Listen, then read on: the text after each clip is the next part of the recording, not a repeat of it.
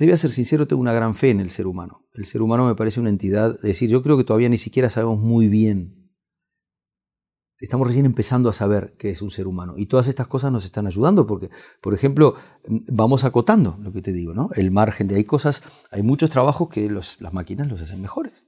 Claro. muchos, muchísimos. O sea, estamos rodeados de cosas aquí que las máquinas están haciendo mejor que nosotros, digamos, ¿no? Pero a ver, busquemos, busquemos qué es lo que nosotros hacemos mejor que las máquinas. Sí, muchas veces tiene que ver con la apreciación. Y pues si es esta fe, esta fe ciega de que el, de que la humanidad es más que una suma de sensores, ¿no? Porque muchas veces la computación busca acercarse al problema del ser humano como leer información de muchos sensores y generar una respuesta con base a toda la información y el confiar que hay algo más que simplemente información, digo, nos vamos a meter con temas de determinismo, ¿no? De que si la realidad y el ser humano es un ente programable. Yo también creo, me gustaría creer que somos algo más que una colección de circunstancias y que hay en el fondo libre albedrío. Eh, yo no sé si somos algo más que una serie de sensores este, eh, modulados por la percepción y, procesados por, por, una mega computadora como es el cerebro. Es decir, porque a lo mejor simplemente el grado de complejidad que eso implica ya es superlativo, es como muy grande, digamos, ¿no? Pero lo que, lo, lo que sí te puedo decir es que es que estamos todo el tiempo comparando las computadoras con los cerebros y es una comparación bastante fácil de hacer y bastante simple. Pero nosotros no somos un cerebro. Nosotros somos, un, somos una entidad orgánica, somos un cuerpo. Hasta estamos de vuelta con la, con la cabeza, con, estamos de vuelta con toda la atención puesta en la cabeza. Somos una especie muy cerebral, valga la redundancia. O sea, tuvimos que, tuvimos que extender, tuvimos que, que nacer con un grado de invalidez monumental porque ya el cerebro no podía pasar más por, por, por la pelvis de, de, de, las mujeres de nuestra especie. Entonces estamos como hasta, lo, hasta los dos años completamente desvalidos cuando, cuando una cebra cae y sale caminando, digamos. ¿no? Entonces nosotros...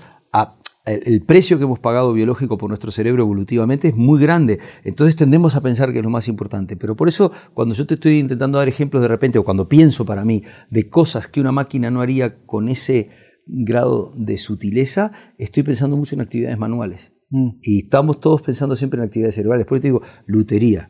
¿no? La lutería, el arte de, lo, eh, que tan maravillosamente en México se hace en, en, en Paracho por ejemplo. ¿no? Yo tengo mi primera guitarra es de Paracho. Está hecho por un luthier de Paracho y la última que me han regalado también es de Paracho. Y me la han traído de Paracho porque la cité aquí en los Latin Grammys cuando, cuando me dieron un premio y dije que se la dedicaba a mi primera guitarra que era de Paracho.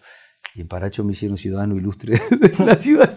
Y con mucha generosidad, mucha me trajeron una guitarra al DF cuando fui. Así que tengo una relación muy bonita con, con los luthiers. La lutería es, maravillosa me, me, identifico con eso que dices porque sí, increíblemente en un mundo de píxeles pintar con brocha se vuelve hasta un acto de rebeldía, ¿no? Y la manera de sobresalir quizá en, en esta actualidad es, es precisamente mediante la imperfección humana. O sea, también vivimos en un mundo de templates, o sea, tanto para hacer música tenemos samples, para hacer páginas de internet tenemos librerías y, y como que ya está todo definido de una manera muy escalable. y la Internet 2.0 aumentó el, el, grado de templates que usamos. O sea, ahora nosotros eh, toda nuestra información de Internet la ponemos en un grid completamente preestablecido, que son las redes sociales, que, porque evidentemente es mucho más fácil sacarle partido comercial a, un grid que, que a, las maravillosas páginas web que había en el, en el 90 y pico, en el 2000 y poco, que era, todas eran una locura, pero nadie podía extraer información para vendérsela a alguien de ahí. Entonces, sí, los templates. Yo soy un enemigo de los templates en general y del piloto automático en general. ¿no? Yo creo que, creo que el, que de las cosas más bonitas que aprendí en, estudiando biología es que somos un, somos un equilibrio inestable. Es decir, un equilibrio inestable. ¿Cuánto, rato pasa el equilibrista en el centro de la, exactamente del punto de equilibrio? Muy poco. Claro. Tiende hacia ahí. Entonces nosotros tendemos hacia cosas, ¿no? Entonces si, lo más bonito de nuestra inteligencia es la capacidad de adaptarse a situaciones nuevas y de cambiar. Cuando uno empieza a repetir, este, a usar el piloto automático, porque también esa es otra característica de nuestro sistema nervioso central.